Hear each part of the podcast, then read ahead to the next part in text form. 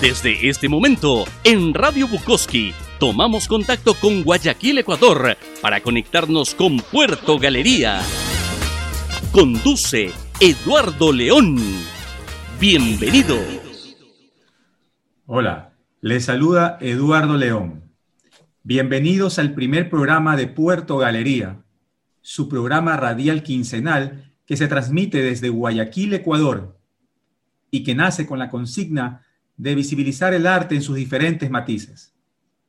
Desde Radio Bukowski para el mundo, conoce las temáticas que iremos abordando por medio de la entrevista y que programa a programa lo convertiremos en una vivencia dinámica, enriquecedora para usted, nuestro público oyente. Gracias a Casa Bukowski, una comunidad de soñadores a quienes nos gusta transformar los desafíos en realidad. El hogar donde nunca se apaga el fuego y donde creemos fielmente en la cultura, el arte y la literatura. Desde Puerto Galería abrazamos y saludamos la creatividad, el talento, lo relevante, para dar cabida al auténtico, innovador, inspirador. ¿Qué sería el mundo sin ese camino de libertad, sin esa brisa de paz? Hoy nos acompaña un reconocido personaje con diferentes facetas, la de escritor, la de periodista, la de locutor, la del ser humano, la de editorialista, la de gestor cultural, entre tantas otras. Presentar a Javier Orquendo Troncoso nos llevaría por lo menos la mitad del programa, por lo que en cada una de sus intervenciones lo iremos conociendo a profundidad. ¿Cómo estás, Javier? Bienvenido al programa, bienvenido a Radio Bukowski, bienvenido a tu casa. Gracias por aceptar la invitación. Querido Eduardo, yo muy contento de, aceptar tu invitación, que además estoy realmente eh, pues conmovido con todo tu gran trabajo en la gestoría de, poesía y ahora con, inaugurando este, este espacio de, radio que me parece eh, muy importante desde una ciudad que yo adoro y quiero tanto como es Guayaquil y mando mis abrazos tanto a ti como a todos el, la gente que te va a escuchar en tu programa. Gracias por invitarme. Eh, gracias, Javier. Eh, sí te pediría que por favor eh, haces un poco el volumen. Te escucho un poco bajo en este momento.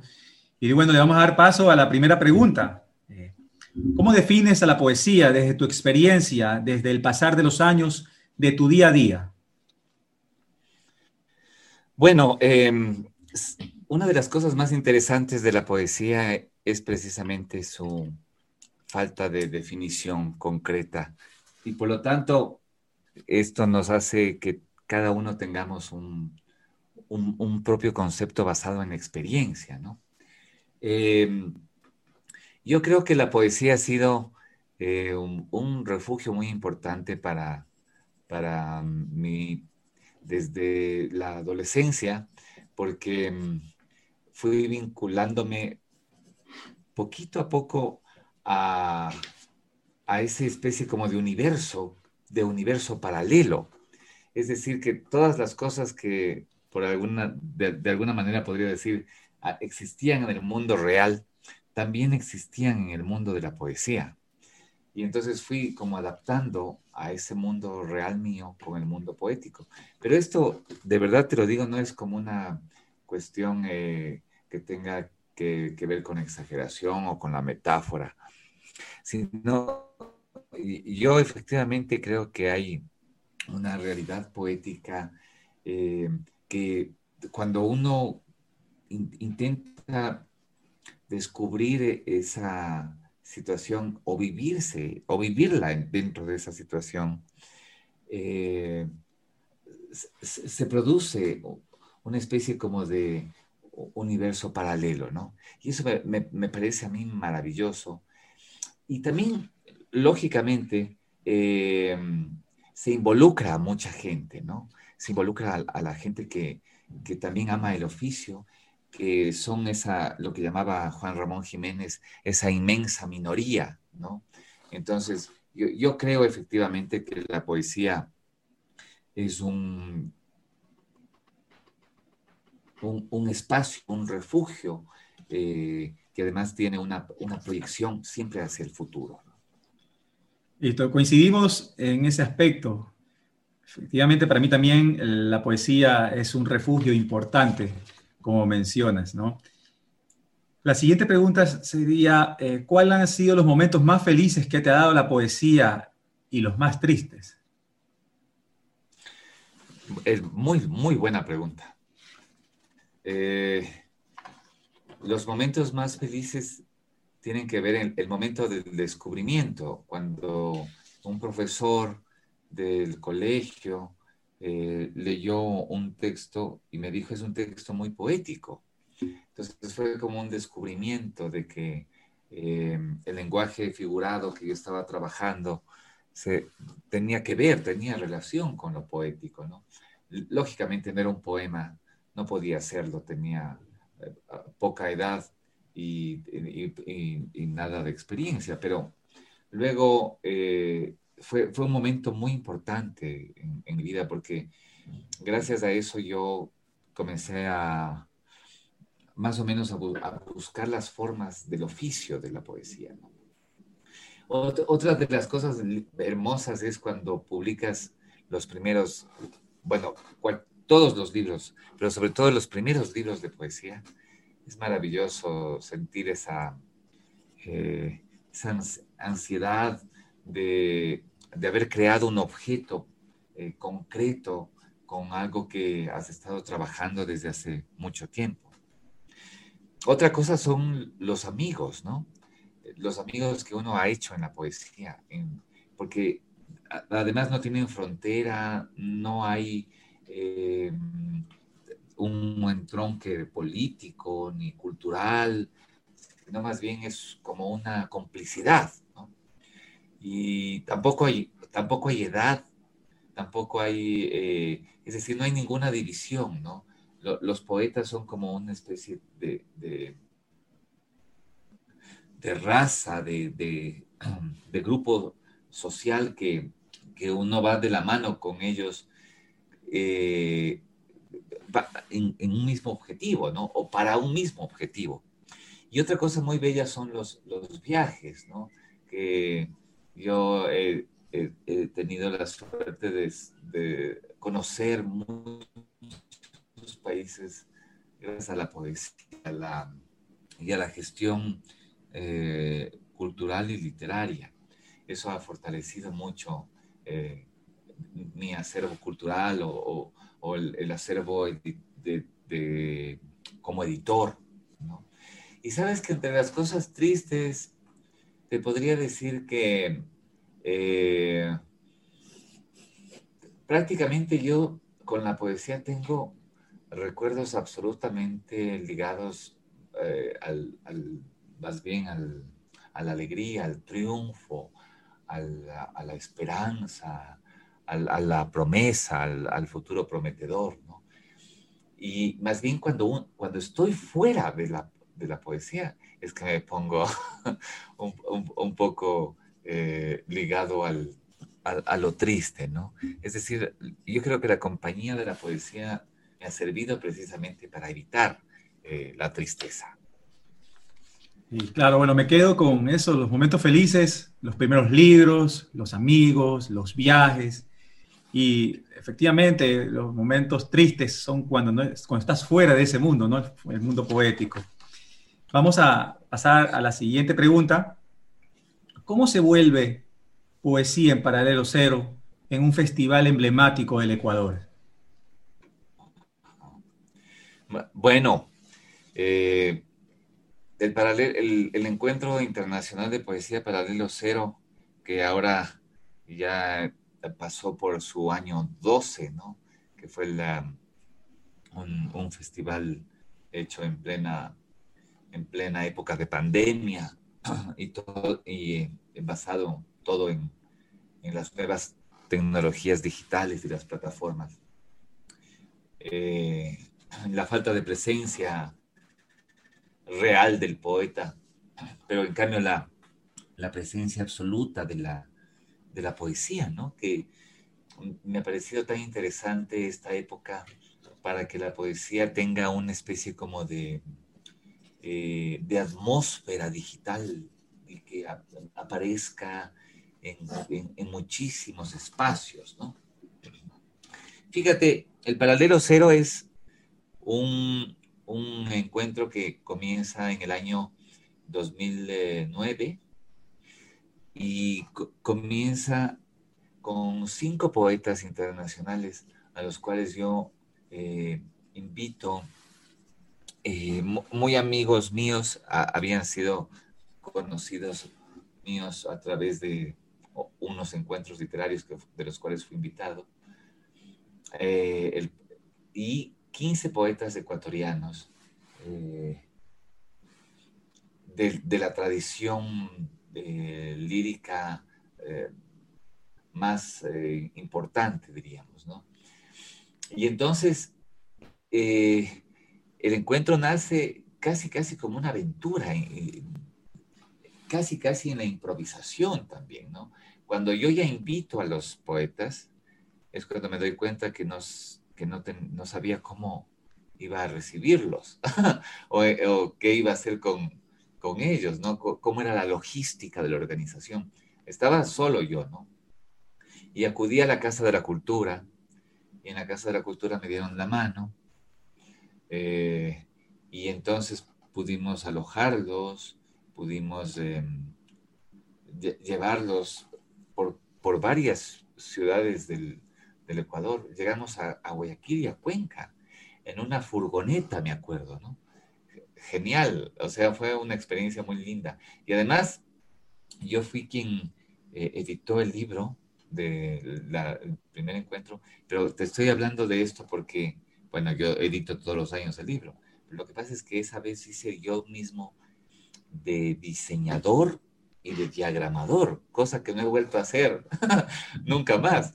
Y además la forma de, diseño fue, fue realmente increíble porque diseñé el libro en, Word. Yo no conocía eh, los programas de ilustrador o de, diagramación que ya en, esa, en ese tiempo existían, ¿no? Y entonces lo, lo, hice y luego lo le convertí en un PDF, fui a la Casa de la Cultura y, lo, lo eh, publicaron, ¿no? Lo editaron. Entonces fue, fue un, un encuentro realmente que, que, tenía las alas para crecer.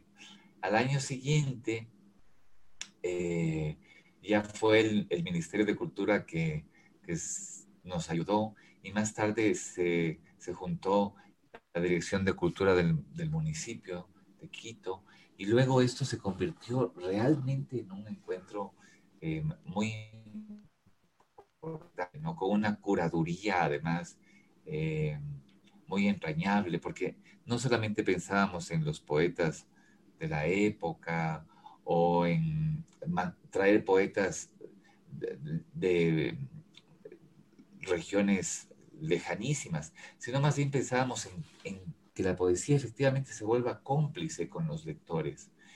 Y para ello teníamos primero que trabajar en los lectores, porque claro, podemos traer poetas de China o de la Mongolia, yo que sé de dónde, pero si es que no hay lectores, entonces el, poeta no, no, no, hace nada. Entonces lo que creo también es que uno debe trabajar en el lector. El paralelo cero ha sido muy cómplice en eso, ¿no? en crear públicos eh, y, en, y, en, acercar a los poetas ecuatorianos hacia afuera. Eh, y como has podido darte cuenta en estos años, hemos efectivamente eh, un, un puesto muy, muy significativo ¿no? en la poesía latinoamericana, eh, la poesía del Ecuador. ¿no? Listo. Entonces, esta aventura nace como, como eso, como una improvisación, y se hace emblemático con el pasar de los años por la presencia absoluta de la poesía y porque trabajan con el, en el lector. Son puntos muy rescatables que nos dan paso a la siguiente pregunta. ¿Cómo se gana el prestigio, una editorial, como el reconocimiento que recibe siempre el ángel editor? Bueno, gracias por esa pregunta, eh, querido Eduardo. Eh, el ángel es una editorial que ha apostado, ¿no? Porque hay muchas editoriales que lo que hacen es publicar a autores que ya se sabe que están consagrados o que son los mismos autores de siempre y por lo tanto la editorial se vuelve una especie como de, de cueva secreta para unos escritores ya reconocidos y, nada más, ¿no? Yo en cambio creo en la apuesta. Es decir, hemos, hemos eh, publicado muchísimos libros de nuevos, de poetas nobles, de poetas jóvenes, pero además nuevos en el oficio. Y además les hemos dado el mismo impulso que si tuvieran, que si fueran autores consagrados. Eso es lo interesante, ¿no? Porque yo, por ejemplo, odio que se diga, bueno, este es un poeta que recién inicia o es un poeta muy jovencito, etc. Eso no se debe decir para mí, a mi juicio. Y tampoco se debe decir, como he oído en algunos casos, que se les, que se les publica libros de, menos calidad o categoría que el que se le publica a un autor consagrado. Eh, yo, creo que siempre el primer libro es el, libro que te acompaña en la vida y en la conciencia, ¿no? Y, y, tú sabrás o negarlo o, llevarlo contigo. Y creo que nosotros hacemos un trabajo de edición verdadera, ¿no? Es decir, leemos los textos, no solamente los imprimimos, lo consideramos con el autor, hacemos una especie de taller con el autor. Entonces, esto esto también es muy importante. Y lo que hemos hecho también es publicar a muchos, muchísimos autores extranjeros eh, que no han estado cerca de nosotros o que han tenido unas um, formas de, acercamiento muy, um, eh, muy efímeras, ¿no? que han llegado tres, cuatro, cinco ejemplares a una librería X y lo que hemos hecho es como tener los derechos de estos eh, autores para publicarlos de manera más cercana en el lector del Ecuador, ¿no? Entonces, esto es para mí una de las, de las, de las cosas importantes. Pero, pero hay un, un, un eje más importante que es el de la publicidad. No es solo cuestión de publicar el libro, ¿no? De hecho, yo creo que cuando se publica el libro es cuando empieza en realidad un, trabajo entre el editor y el autor, que es moviendo el libro, eh, eh, evidenciándolo en las redes, dando a conocer a sus, a sus autores, eh, invitándolos a, los, a, los, a lecturas, a encuentros, ¿no? porque ese, ese me parece que es el acompañamiento de un editor, ¿no? Lo, que no pasa con muchas editoriales que se quedan solamente en la impresión del libro, ¿no? Y le entregan al autor y adiós, sino que aquí hay un acompañamiento, una cercanía, ¿no? Un, un, verdadero impulso. Y eso es lo que, lo, que a mí me gusta de, del ángel, sinceramente. Bueno, Javier, creo que ha llegado el momento de pedirte que nos llenes los oídos con la musicalidad de tus poemas. Si nos compartes uno, por favor. Claro que sí, querido Eduardo. Eh, voy a leerles un texto de, mi último libro publicado que se llama Compañías Limitadas y este libro salió eh, a, finales del, del 2019 y principios del 20. Y, en el momento en que yo estaba casi presentándolo, eh, moviéndolo, cayó la pandemia, Entonces me, da una, me, dio mucha, mucha nostalgia, mucha pena que haya sucedido esto justo en el, en, el momento en que, en el libro salía. Voy a leerles un poema que se llama Los restos. Tal vez, si acaso quedara de ti entre la ropa de mis recuerdos, alguna sonrisa expuesta al finalizar la noche, cansada de cantar en coro con las agujas negras y los átomos dispersos que hacen lo oscuro en medio de la luz tornasolada. Te la devuelvo, no la quiero. Quedará también de ti, estoy seguro, como si fuera un tatuaje brillante de la aurora, algún suspirante cataclismo de en el que dices apenas nada más que algo que sale como una luna pálida, en el momento en que algún desierto suda las aguas de sus nubes utópicas. Te lo devuelvo, ya no hace falta. De ti quedará también, dalo por hecho, los volúmenes agónicos de las miradas que dabas cada vez que sometías tus propios conceptos a los juicios libres del Señor albedrío.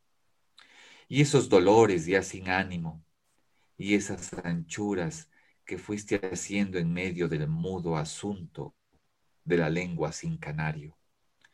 Te los mando entregar, ya no interesan, en un courier de Pegasos posmodernos.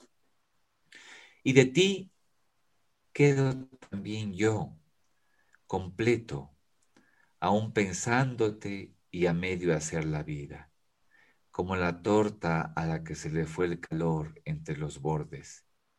No sé si entregarme a domicilio, o mejor, llamar a la funeraria y pasarte la factura en plazos fijos.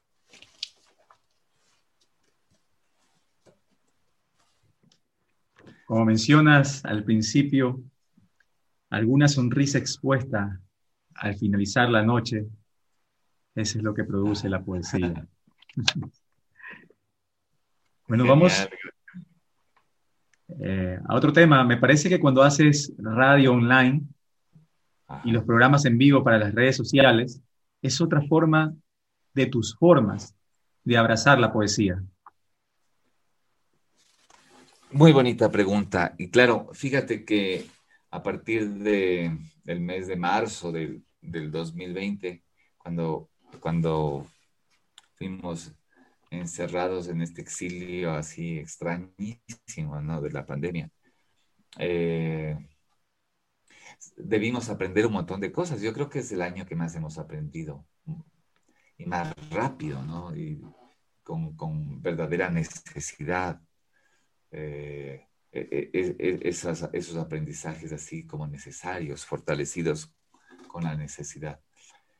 Y entonces comenzamos a trabajar un montón de, de programas que tengan que ver con la poesía, tomando en cuenta que la poesía era, estaba eh, como, como una especie de salvadora, porque como es una voz eh, que, que, puede inclusive que puede estar paralela al de la música, ¿no? Entonces, hicimos una cantidad de programas.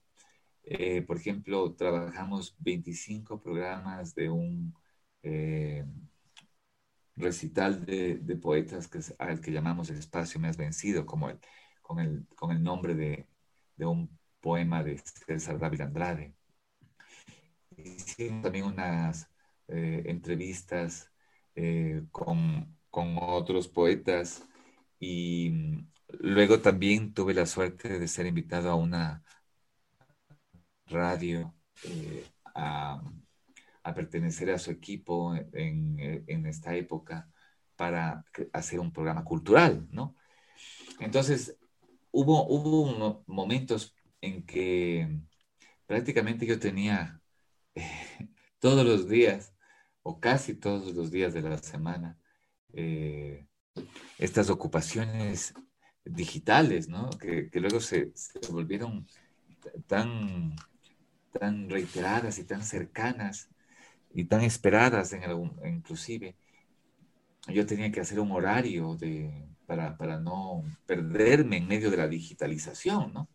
Y como ah, fíjate que además tuve que dar clases en, ah, en la universidad, tuve que, eh, todas las reuniones de edición se volvieron digitales. Entonces, claro, hubo unos ocho o nueve meses de, estar pegado, adherido a, la, lo digital, ¿no? Sentado frente a una pantalla.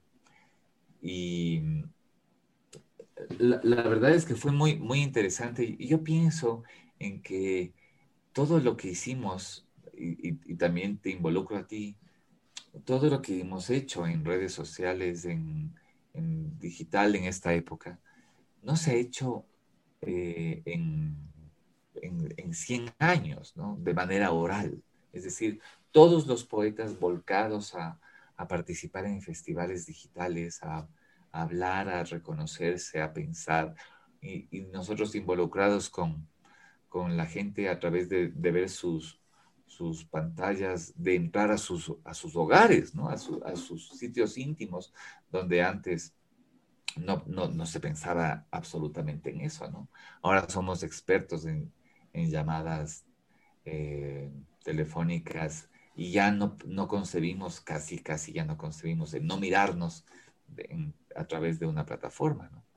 Entonces, yo creo que eh, la pandemia y la poesía sí se llevan, porque a los, a los poetas les gusta un poco el encierro y la soledad y la y, también les gusta, lógicamente, entregar lo que hacen, ¿no? Y, qué mejor manera de hacerlo de, eh, oralmente, ¿no? La oralidad en la poesía es, es entrañable realmente. Javier, fuiste seleccionado entre los 40 poetas más influyentes de la lengua castellana en el Canón Abierto, antología publicada por Editorial Visor en España. ¿Cómo es el proceso creativo de Javier Oquendo? Bueno, querido Eduardo, eh, esa antología, la del canon abierto, es una, antología muy especial con poetas que nacen desde el 65 al 80, me parece. O sea, 15 años eh, de, poesía latinoamericana. Y fue, fue, fue muy, muy lindo cuando me enteré de, la, de, que iba a salir en, en, ella y que iba a tener una pues una difusión, eso, ¿no? Eh, muy importante, porque, claro, todo, todo poeta latinoamericano o mundial ya que se conozca, conoce el peso que tiene la editorial Visor, ¿no? Todos quisiéramos publicar en ella o parecernos eh, como editores inclusive al, al, fantástico Jesús García o el Chus Visor, como le llaman. Eh, bueno, sabes que mi, mi, forma de escribir es bastante eh, desordenada, si se quiere. Yo no escribo todos los días porque tengo mucho, mucho que hacer con todas las actividades estas que, hemos mencionado y más la gestión cultural y, y toda la tramitología burocrática que exige eso, ¿no? Eh, hay una exigencia burocrática terrible. Eh, siempre el ángel, el editor, está eh, vinculado con proyectos culturales y esos proyectos exigen unas, unos trabajos que para, que para los poetas es realmente pesado y difícil, pero que si es que no lo hacemos nosotros, no lo hace nadie. Entonces, lo, lo, lo debemos hacer, ¿no? Y la poesía yo creo que en mi caso se va trabajando lentamente, cada vez, ¿no? Yo eh, eh, hasta los 20 años escribía de una manera bárbara, ¿no? Después de los 20 a los 30 había un, una cierta eh, trayectoria en ese, en ese campo de la escritura porque ahí sí que se daba aquello de que uno tenía que vivir con intensidad para luego escribir también con intensidad. y, luego la, la década de, entre los 30 y los 40, en donde ya mi poesía se había acercado un poco a los lectores, ya tenía un, un, cierto reconocimiento, eh, había llegado a, pues a, muchos eh, autores de, de, afuera. Entonces, eh, cada vez es más difícil porque cada vez eres más exigente tú con, con tu propia obra, ¿no?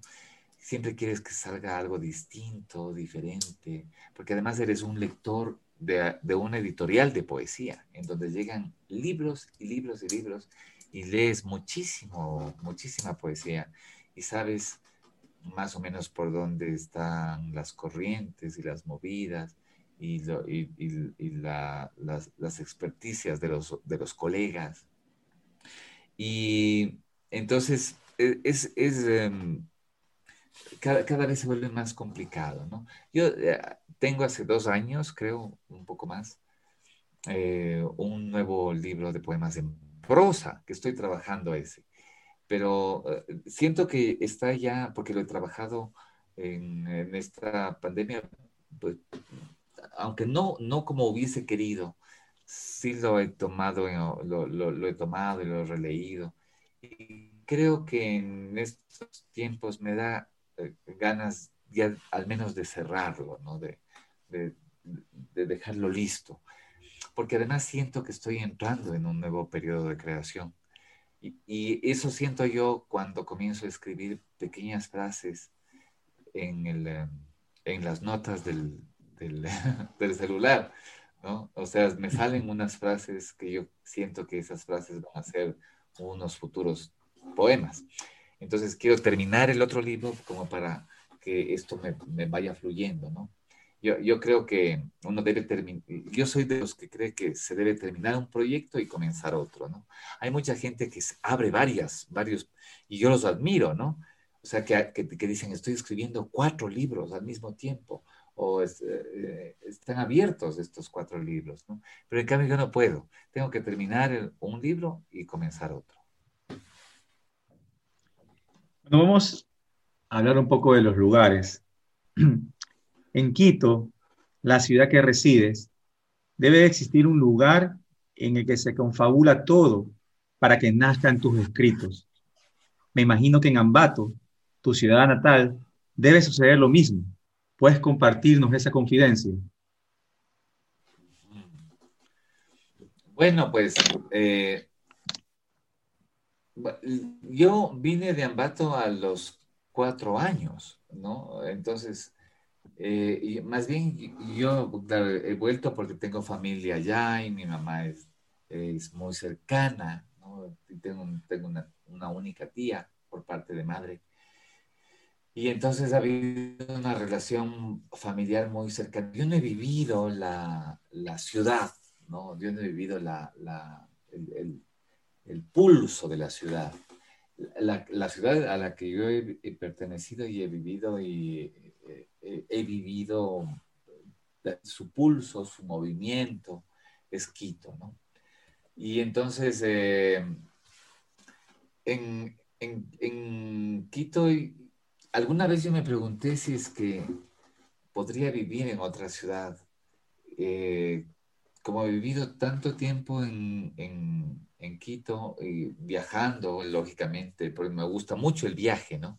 Me gusta mucho el viaje, me gusta la idea del viaje, la idea poética del viaje, la posibilidad de estar eh,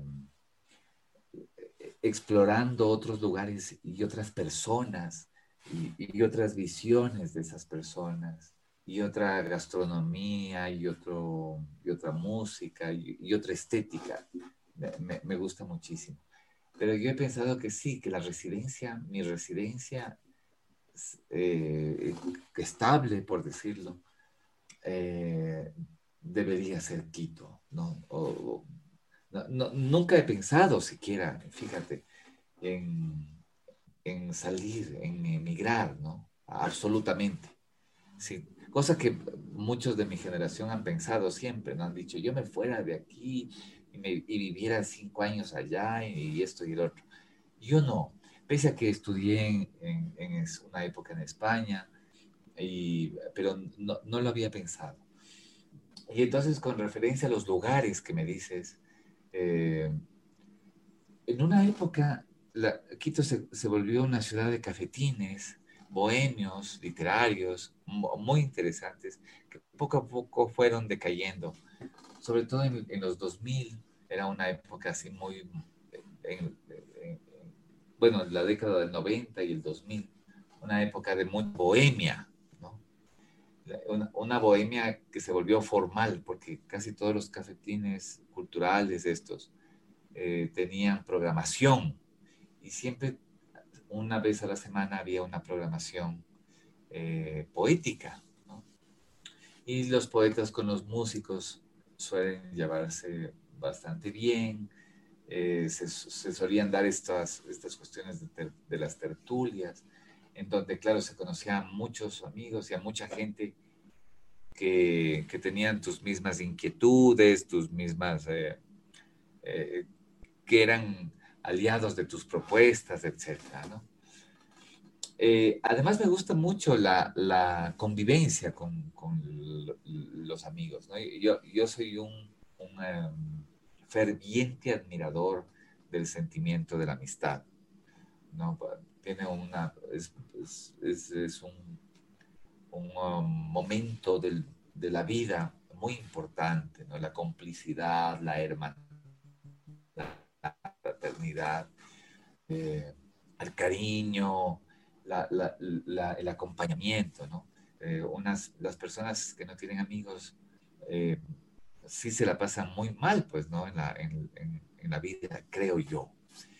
Eh, y entonces, pienso que esos han sido como los, el, el, sitio emblemático, ¿no? La ciudad de Quito y, por otro lado, estos cafetines que te digo, en donde se desarrollaban muchas propuestas poéticas, ¿no?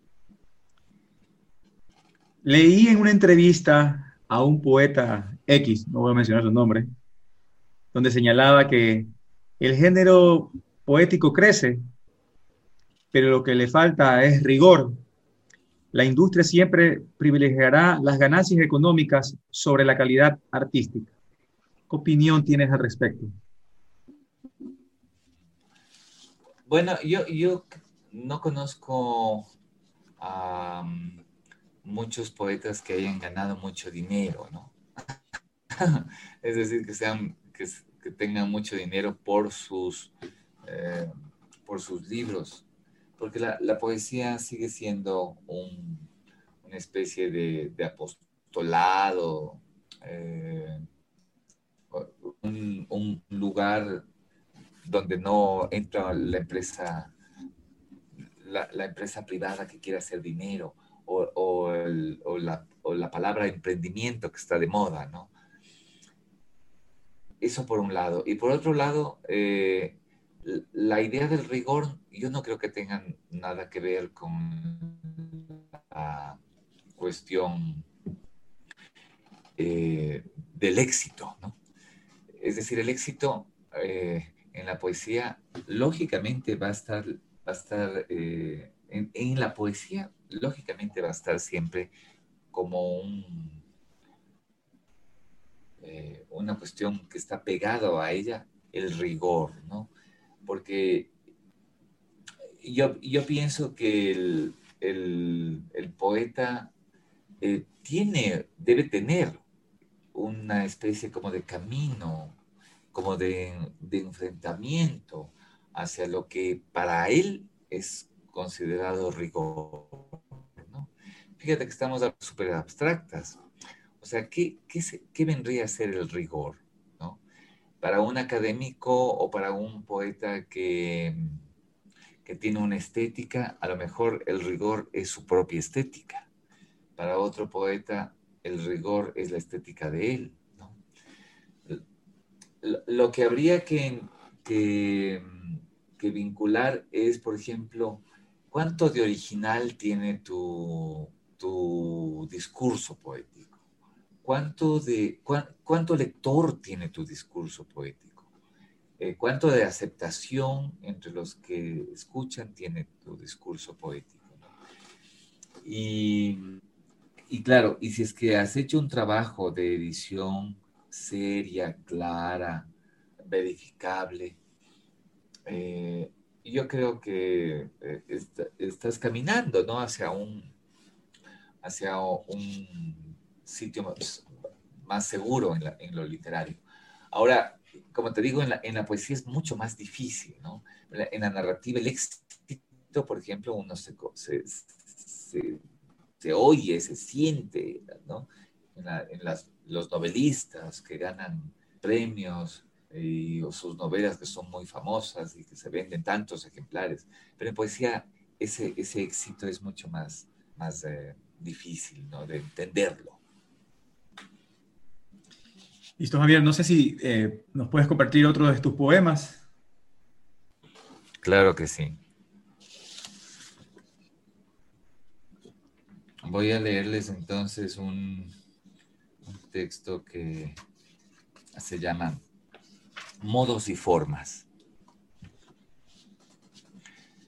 En algún momento, en cualquier lugar de esta región de piedras, por donde quiera que uno pase y deje su huella y deposite la semilla de su llanto y su caricia al cuero del aire y su corazón de androide religioso y su alma frita con manteca de gloria y su audacia. Sea donde sea y por más que no sea, pero es. Y aunque nadie lo crea y se tapen la cara y se mojen las mejillas sonrojadas y se llueve treinta y cinco diluvios y se decaiga cualquiera sin fuerzas y se haga fuerte el debilucho. Por más que pase eso, y además pasa el cometa y las navidades y los paisajes de tren y los aeroplanos y las costumbres y los leones que se comen cristos y los cristos que se comen escopetas y las luces de neón de las ciudades mordaces. Aunque todo eso se dé porque debe darse y porque hay cromañones y porque la sal es para el picante, y porque sobran los motivos y faltan los cánticos, y porque anoche llovió, y porque en el cine hay mal cine. Aunque fuera por esto, y aunque no lo sea, algo habrá que hacer para ver cómo le hacemos, para ver qué debemos hacer, para ver si lo hacemos o no para ver cómo llegamos en un ratico de estos, en un momentito, a ser felices. Bravo. Y bueno, como mencionas en tu poema, porque sobran los motivos, vamos a la siguiente pregunta. Eh, de tus libros publicados, ¿cuál podrías definir como el hijo pródigo? Ah, Qué interesante. Eh, pues fíjate, yo eh, publiqué un libro muy, muy, muy joven, cuando salía del colegio, y mejor dicho, estoy exagerando, ¿no? Era un folleto eh, casi artesanal, aunque eh, no, era exactamente artesanal, pero era un folleto grapado. Eh, y luego me arrepentí de él, pero me arrepentí en serio. Eh, estaba lleno de, errores, de fallas y de ingenuidades sobre todo, ¿no? Y entonces, lo que, después con los años lo quise olvidar y además quise que todo el mundo que, en esa, que lo conoció, es decir, toda la gente que lo conoció, lo olvide. Eh, sin embargo, a mí me persiguió, entonces tuve como que encararlo alguna vez, ¿no? Por decirlo de alguna manera. Tuve que encararlo y en el año 99 o 2000, ya entrando el 2000, el, el encuentro de literatura de Cuenca Jorge Dávila Vázquez me invitan a hacer una, me invitan a una, a una colección muy bonita que se llama la onda, que se llamaba La Onda de David, donde habían publicado muchos poetas que yo que admiraba. Y entonces yo dije, bueno, yo no voy a publicar un libro nuevo, le, dije a Jorge Dávila. Y él me dijo, ¿por qué? ¿por qué? Le dije, voy a publicar unos poemas inéditos, pero no un libro nuevo, porque quiero corregir los poemas anteriores. Entonces él se quedó un poco dubitativo, pero me dijo que lo haga. Lo hice y lo expliqué en un prólogo y yo quedé muy contento, ¿no? Y fue una cosa que le debía, porque es más o menos como que tú vives con, con alguien que cojea, que tiene un problema eh, anatómico y que tú sabes que se puede curar, pero no le has curado, así de simple. Entonces, eso es lo que hice con mi poesía. Hasta ese año. La tomé, la volví a leer y no es que le cambié, no, sino que hice unas, unas precisiones para que se queden como los poemas que fueron escritos en ese tiempo y en ese espacio y con, con esas circunstancias. Y entonces se llama Salvados del Naufragio, se llama el, el, libro, ¿no? Y es un libro que lo, yo quiero muchísimo porque, eh, porque yo salvé a mi poesía.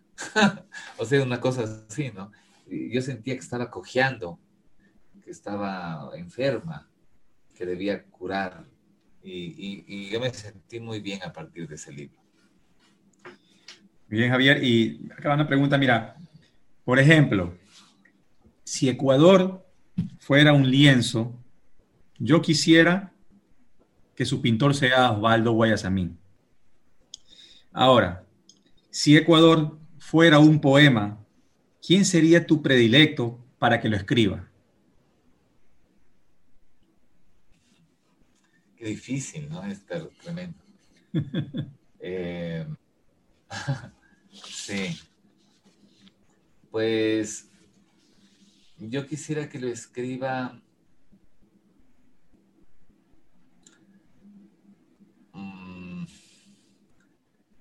es muy, muy complicado yo quisiera que le escriba Jorge Carrera Andrade, ¿no?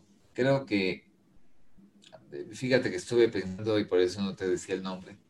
Estuve pensando, primero pensé en, en, en Adún, en, en Dávila, pero luego me quedaría con Carrera, porque Carrera lo que hizo, la, la pregunta decía si, si, Ecuador fuera un poema. Carrera fue el primer poeta que prácticamente presentó al Ecuador lo presentó como tal y además lo presentó con su maravilla y no, no, no, con la, no desde la queja, o sea, no desde, el, desde este país pobre, bla, bla, bla, no, sino lo presentó desde la maravilla, desde el colibrí, eh, desde los frutales, desde sus árboles, desde la ventana, como decía él, ¿no? Es decir, desde la ventana, y, además es, es, el poeta más cosmopolita que hemos tenido, ¿no? el más viajero de todos, el que más llevó la poesía de, dibujándolas al, Ecuador en sus versos. Entonces yo creo que lo, leí hace poco además y tuve la suerte de leerlo hace poco, quiero decir, lo leí entero en, este famoso eh, libro que hizo Álvaro Alemán en, en la editorial El Fakir.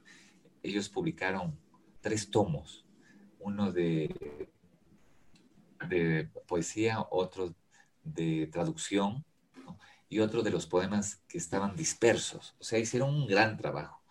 Y me pidieron en una revista que hable sobre carrera.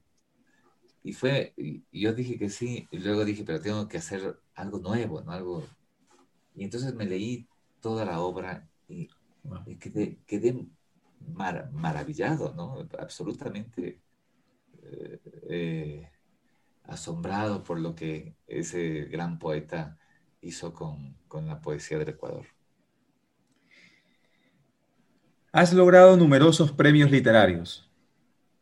¿Crees que esos poemas que te consagraron ganador fueron tus mejores poemas? Eh, pues no. yo, cuando, cuando leo, cuando vuelvo a leer muchas veces eh, un mismo poema, hay algunos que ya no me, o que yo siento que los, que, los cambiaría algo, que, tienen ruido, eh, que no me gusta. Hay otros, en cambio, que, que, siento que están fortalecidos y, que no los cambiaría, ¿no? Claro, soy, soy un lector de, poemas eh, bastante, o sea, es parte de mi cotidianidad, ¿no? Y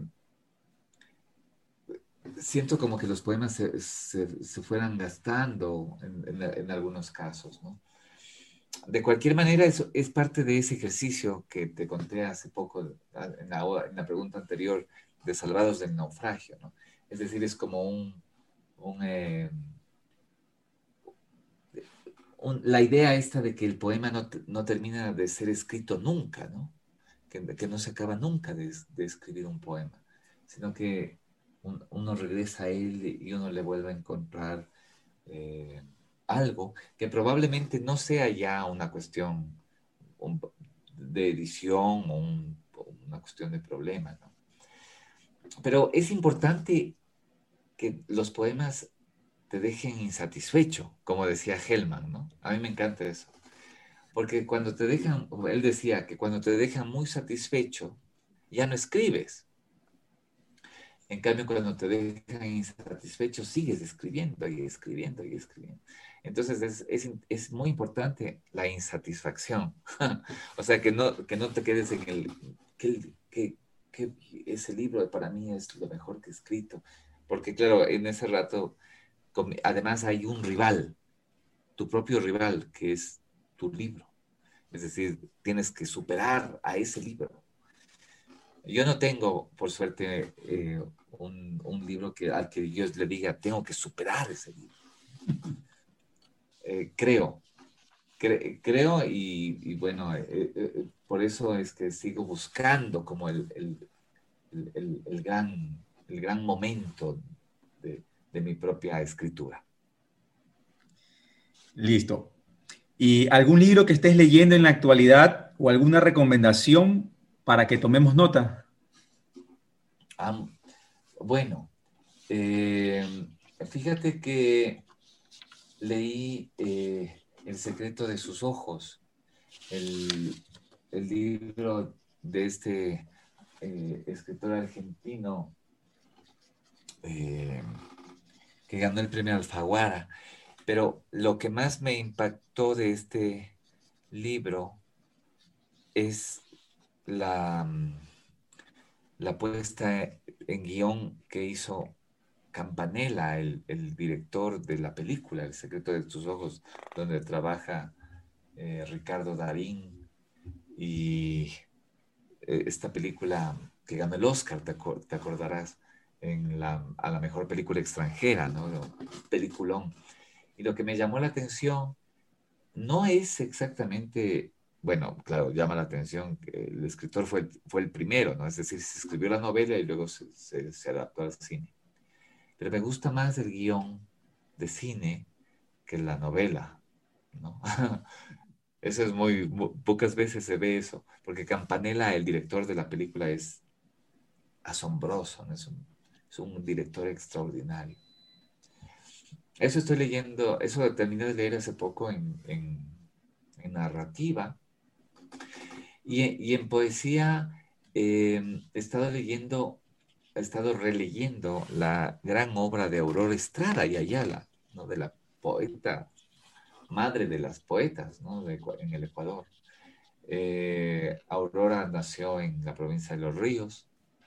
Eh, es, es la, poeta puente entre el modernismo y el, y el posmodernismo y la vanguardia, Una voz femenina muy, muy, importante. La, la, leí en una antología muy hermosa que sacó eh, la Universidad Católica y la, la editó Rosario de Fátima Almea que es una poeta que se, especializó en ella. Eh, estupenda eh, poeta, ¿no? Y de, ahí, bueno, he estado como, hago mis talleres de escritura creativa y estoy ya, tengo tres grupos en, en, la actualidad, en tres módulos distintos.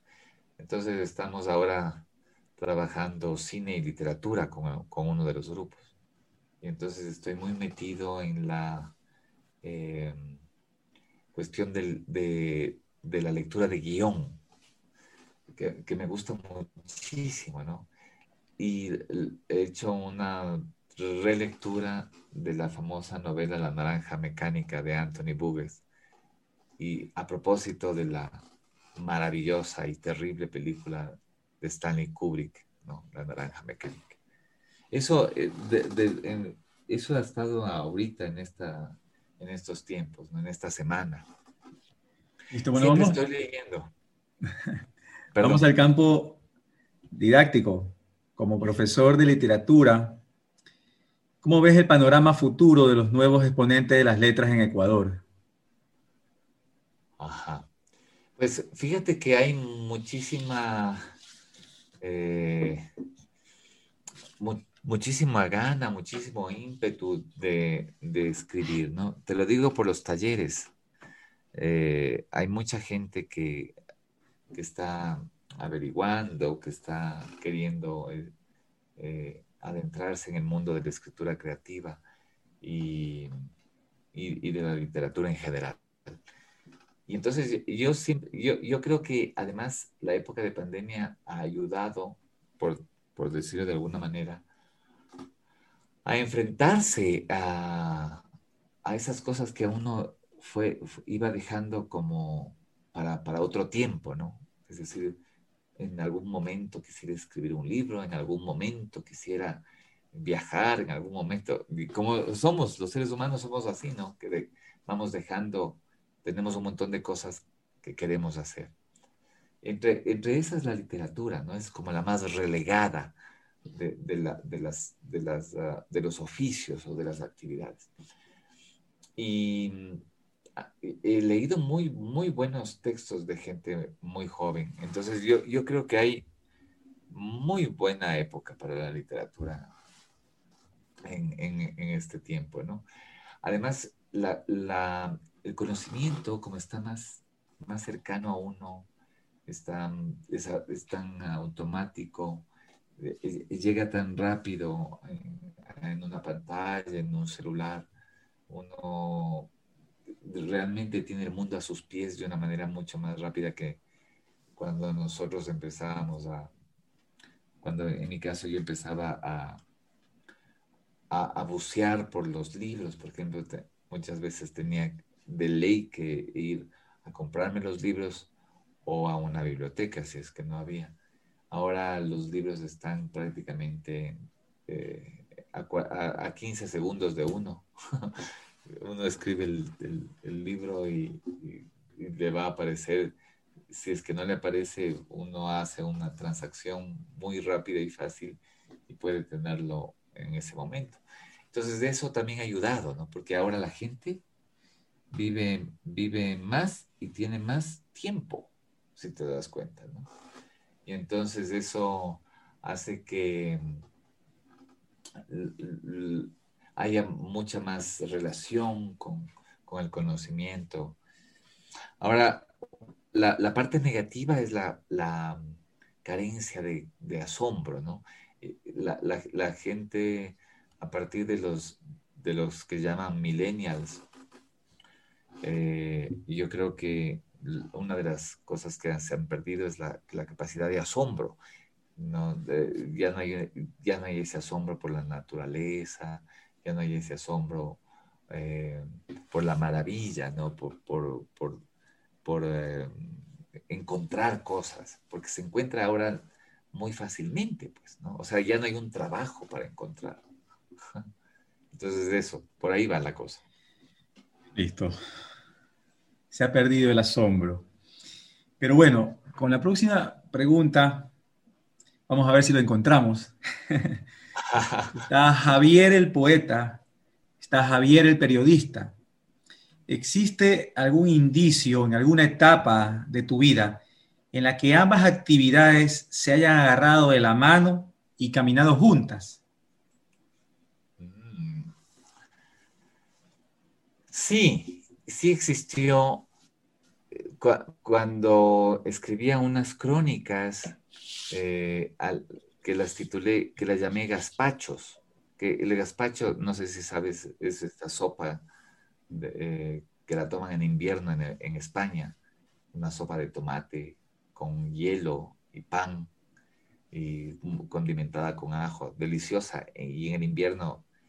Y lo interesante del gazpacho es que es una mezcla de cosas, o sea, más o menos fue, fue, fue hecha en la, en la, época de la guerra. Y entonces metían todo lo que había, ¿no? Había tomates, había pan. y la, ponían ahí, la, la, licuaban y se la bebían. Y entonces, eh, en, en, Gaspachos yo escribía eh, unos textos que tenían que ver con lo, con lo literario, periodístico, ¿no? Porque yo quería que sean que, no tengan una periodicidad tan, tan eh, triste como, como lo que pasaba con los periódicos, ¿no? que al, día siguiente dejaban de, importar, pues, ¿no? O sea, ya no, ya no importaban porque era, eran noticias pasadas, referentes pasados. Entonces mi idea siempre era como escribir un artículo que, que tenga una permanencia y que yo luego pueda probablemente publicar un libro que de hecho no, imagínate, no he tenido tiempo para eso. Escribí muchos, muchos artículos en el diario La Hora. De hecho, alguna vez el diario me propuso, Nicolás Kingman, que era el director del diario, me propuso hacer un librito de, los gazpachos, que yo los recoja y los revise para que tengan, para que no, no, no, en definitiva, para que haga una, edición, ¿no? Pero no lo hice por falta de tiempo. Y también escribí muchos, muchos años en la revista Semana de Diario El Expreso.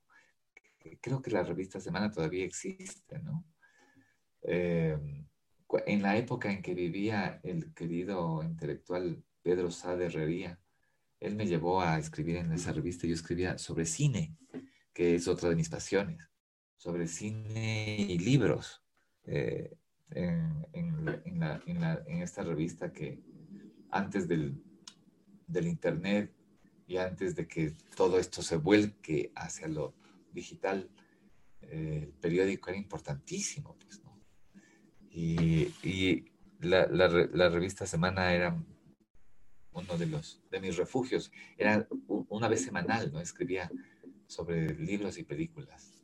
Fue una época muy, muy bonita la, de la literatura y el, periodismo. Vemos si volvemos al refugio. Así empezamos la, la conversación, la entrevista, refugio importante que es la poesía. Y bueno, tenemos más ya de una hora de esta conversación enriquecedora. Eh, yo creo que para terminarla, qué mejor que escuchar otro de tus poemas y no sé si unas palabras al final también que quieras decir para posterior a eso, pues yo hacer la despedida del primer programa de Puerto Galería. Gracias, eh, querido Eduardo, y espero que Puerto Galería tenga muchos años de, de éxito. Y, yo sé, porque tú eres un gran, gran eh, gestor y un y, además un, un, poeta que te la juegas, o sea, que tienes el pulso, ¿no? Como decía Manuel Zavala Ruiz, un poeta de acá, dice, decía, un poeta tiene que tener todos los arrestos y todas las lágrimas para, para hacer, es decir, toda la fuerza, ¿no? Y eso yo creo que lo tienes tú y tu programa estoy seguro que va a tener un éxito. Voy a leer un, poema que se llama Poema en cama. Hay soledad seca, soledad estatuaria, dulce pasado, soledad. Soledad de clavo, alfombra de vidrio la soledad. Soledad dislocada, jugo espeso de alfalfa, soledad. Soledad de cáñamo, golpe torcido la soledad. Soledad con sombra, hamaca descolgada, soledad. Soledad que enfurece al artista, nota sin clave la soledad. Soledad que seca océanos, galope sin las patas del caballo, soledad. Soledad que vive en pañal abandonado, pantalón ajado para fiesta, soledad. Soledad, única mujer en el baile, cama sin alas, almohada sin plumas, soledad. Bueno, ese es un, poema que lo escribí hace, hace unos años en, España, cuando estaba eh, en, una residencia de estudiantes. Y eh, pensaba, porque además era invierno y hacía mucho frío, y era como una época en donde difícil de, claro, justo ahora que me hiciste acuerdo, ¿no? Un poco ligado más bien a como la tristeza, a la añoranza. Bueno, y eh, como me dijiste que termine con unas palabras, yo lo que quiero es eh, decirles a todos tus, tus escuchas que mm, la, poesía sí puede formar parte de la, de la, vida común, ¿no? Porque hay mucha gente que, que dice que que la poesía es para, para un grupo de gente o... No, no, tú y yo, por ejemplo, somos dos personas que vivimos una vida absolutamente común, ¿no? No, no, no hay esa, esa, idea de los poetas modernistas que decían que el poeta debe vivir en un castillo casi, ¿no? Y, de, y debe de estar con sus fantasmas interiores y mucho menos. No, uno debe de, de vivir lo que, lo que el tiempo y el, espacio le, dispone, sino que uno vive con una sensibilidad distinta, ¿no? Y eso es importante. Y la, poesía te da muchas formas de decir las cosas. Entonces, eh, es, una herramienta útil para, para, para acercarse a la gente. Y casi todo los temas tienen que ver con lo poético.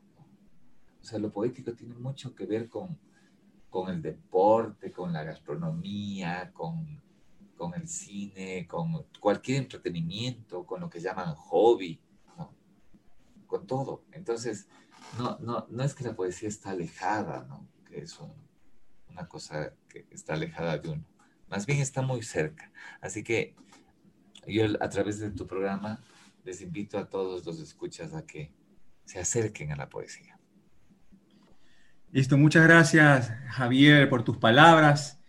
Justamente esperamos que los radioescuchas se vayan acercando más a la poesía, más al programa. Y hemos llegado al final y esperamos que el mismo haya sido de su total agrado. Tenemos una cita en 15 días y recuerden que Puerto Galería se transmite desde Guayaquil Ecuador, por Radio Bukowski para el mundo. Para sugerencias, escríbame al correo electrónico censurado70 gmail.com. En Radio Bukowski cerramos otra edición más de Puerto Galería junto a Eduardo León desde Guayaquil, Ecuador. Nos encontramos en una próxima ocasión. Hasta pronto.